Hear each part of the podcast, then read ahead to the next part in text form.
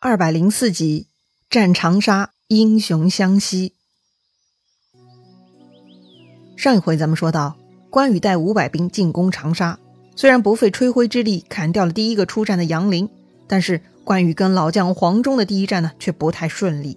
双方啊打了一百多个回合，居然呢还是平手。看对方收兵回城，关羽呢也退军到了城外十里的地方下寨了。第二天吃完早饭。关羽又去长沙城下喊阵，此时太守韩玄已经在城楼上了。不用说了，其他人也不用派遣了，直接让黄忠出马应战就对了。于是就跟前一天一样，黄忠呢带上几百个骑兵杀过吊桥，直入阵中与关羽对砍。要说呀，这俩人的武艺呢确实都很高强。这回啊又斗了五六十个回合，还是不分胜负。他们两个人呢都不像在打仗，身手漂亮的就像武林大会的武艺切磋一样哈。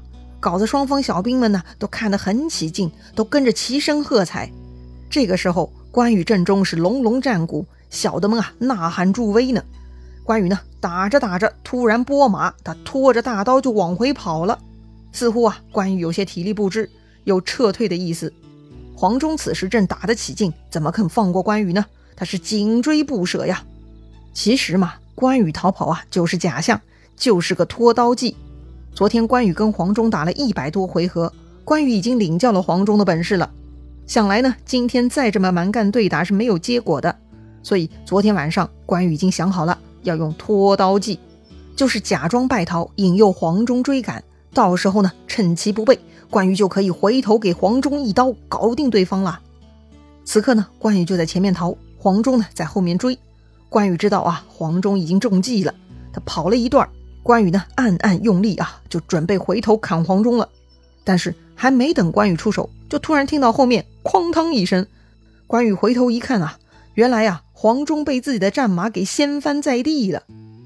哦呦，关键时刻战马掉链子了。这长沙郡啊，也是有些日子没有战争哈，战马操练也不够，所以啊，打了一个上午啊，这马已经很累了。此刻呢，黄忠追关羽追得很紧，马失前蹄了。关羽回头看到黄忠跌落在地呢，于是就回马来到黄忠面前。关羽虽然双手举着大刀，却没有砍下去，而是大喝：“我且饶你性命，快快换马来厮杀！”哎，这就是关羽了。他昨天领教了黄忠的身手，关羽认定啊，黄忠是个对手，所以呢，他要想办法打败黄忠。但是趁此刻黄忠落马而杀黄忠，那就是趁人之危，胜之不武啊。所以呢。关羽不会此刻动手的，他反而给黄忠机会回去换马再战。黄忠呢，马失前蹄也很郁闷呐。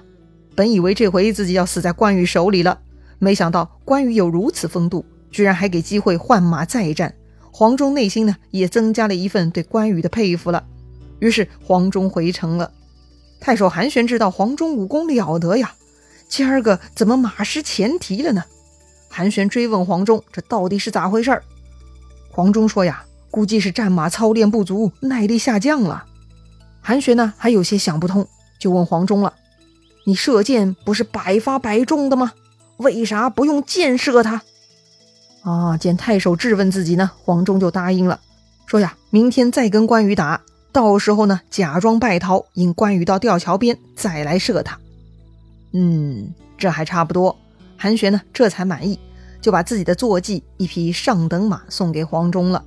黄忠拜谢，退了出去，心里啊却在想：难得关云长如此义气，他不忍杀害我，我又怎忍心射杀他呀？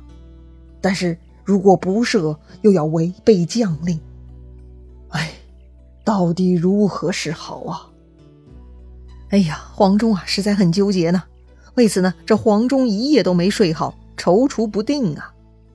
天亮了，这就是第三天了，又是关羽呢先来挑战，黄忠啊带兵出去迎战，两个人呢缠斗到了一起。这回打了不到三十个回合，黄忠假装败逃，关羽呢就追上来了。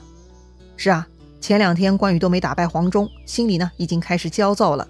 虽然自己也玩过假装败逃的把戏，但这回关羽呢却没有看出黄忠的假动作，或者呢？就算是关羽看出来了，他也敢继续追。而黄忠呢？昨天他向老板韩玄保证的，他会把关羽引到吊桥附近再射他的。所以呢，黄忠啊，这就是在按照计策行动呢。但是黄忠呢，又想到昨天关羽不杀之恩，黄忠心里呢，还是不忍心射关羽。于是啊，这个黄忠啊，居然冲着关羽虚拉弓弦。关羽看到黄忠向自己放箭呢，赶紧躲闪，却没有看到箭。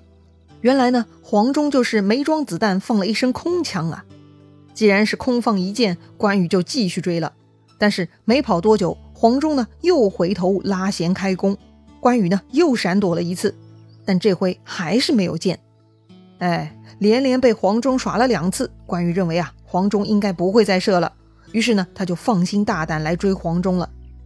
但是当快要接近吊桥的时候，跑在前面的黄忠呢又冲着关羽拉弦开弓了。这回关羽啊没有闪躲。而黄忠这回呢，没有虚发，而是实实在在的射出了一箭。这支箭呢，不偏不倚，射中了关羽头盔上红缨的根部。哎呀，天哪，只差一丢丢啊，这箭就射中关羽脑门了。哎呀，这是黄忠箭术不精吗？恰恰相反，黄忠能射中关羽头盔上红缨的根部，那也就是个手指头那么粗细的部位哈，说明黄忠射箭的精准了。黄忠呢，这就是在报关羽昨日不杀之恩呐。同时呢，他也是在给关羽一些警告，让关羽知道自己的厉害。哎呀，果然呐，这老黄忠不可小看呐。关羽被黄忠这一射呢，也是吓出一身冷汗啊，急忙收兵，带剑回营了。看关羽走了，黄忠就回到城楼上来见韩玄。韩玄看到黄忠，那是二话不说，喝令左右将黄忠拿下。哎。这怎么了？黄忠犯什么罪了呀？此刻呢，韩玄已经发飙了啊！韩玄说呀，他已经看出来了，这个黄忠有通敌之罪。哎，这话从何说起呢？韩玄说呀，前天跟关羽打平手，显然就是黄忠没有用尽全力，故意放水的。昨天黄忠落马，关羽却没有杀黄忠，显然啊，他俩私底下有勾结。否则，两军对敌，怎么会不杀敌将呢？再说今天，黄忠先是空放了两箭，而第三箭又偏偏射在关羽的头盔上，哼，这就是勾结通敌的铁证啊！所以韩玄下令要立刻砍掉这个叛徒黄忠。哎呦我去，这韩玄还真不讲道理呀！不得不说，黄忠跟关羽在义气上确实神交了一次，互相饶了对方一回。但是作为职业军将，黄忠是非常有操守的，他怎么会跟敌人勾结呢？但韩玄是小人一枚呀。所谓小人之心夺君子之腹，说的呢就是韩玄这种人了。黄忠通敌，他让刀斧手啊立刻将黄忠推出去砍了。哎，这黄忠老将是长沙最牛的呀，怎么能杀呢？大家都跪下来替黄忠求情，但韩玄呢非常坚定，不许其他人再啰嗦。如果还有人敢为黄忠求情的，那就以同情罪犯的罪行论处。于是呢，黄忠就被刽子手推到门外，准备行刑了。哎呀，什么鬼嘛！来真的呀！黄忠如此武功盖世，以通敌罪死在刽子手的刀下。哎呀，这也太冤枉了吧！正在这个时候，突然一个将领挥刀杀了过来，他直接呢就砍死了举刀的刽子手，救起了黄忠。这个人大叫。黄汉升乃长沙之保障，杀了汉升就是杀长沙百姓啊！韩玄残暴不仁，清闲慢事，大家应该杀了他。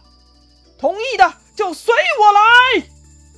哎呀，这个人是来救黄忠的，同时呢挑起大家反对韩玄的大潮啊！这个人胆儿真肥呀！他是谁呀？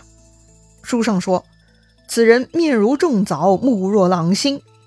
哎，又是个红脸的，眼睛炯炯有神的，哼，想起来了吗？之前这个红脸在襄阳也出现过的呀。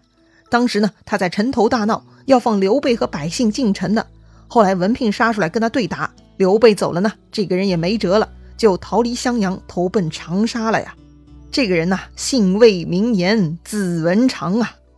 话说这个魏延投奔了长沙韩玄，但是韩玄呢不喜欢魏延。觉得他傲慢，不够卑躬屈膝，所以啊不肯重用魏延，导致魏延呢一直郁郁不得志。魏延心中是一直向着刘备的，上次呢没机会投靠，这回听说刘备军队杀过来了，魏延呢就特别想里应外合做些贡献。此刻正好碰到韩玄杀黄忠，这可是个天大的把柄啊！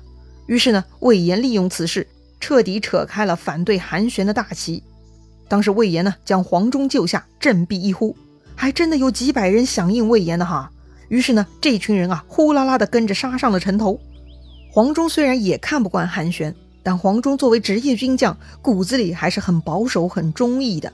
主是主，臣是臣，主上就算再不是人，黄忠也不会造反的。所以呢，看到魏延造反，黄忠也是反对的。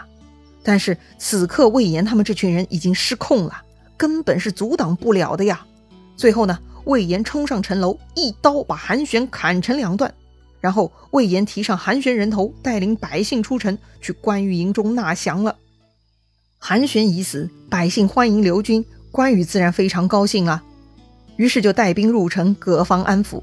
但是关羽呢，却没有看到黄忠，而且这个黄忠啊，也请不动，说是生病了。哎呀，黄忠是有心病啊！韩玄诬赖黄忠通敌，黄忠是真的没有做，自然坦荡荡。但现在如果真的接纳关羽他们，不就等于承认自己通敌了吗？所以黄忠很郁闷，把自己关在家里生气。不管怎么说，长沙拿下了，关羽呢，赶紧派人去请刘备、诸葛亮过来了。再说刘备啊，他带着大部队正在后面走着呢。这天呐，突然一阵怪风，搞得青色军旗倒卷过来，同时呢，一只乌鸦从北往南飞过。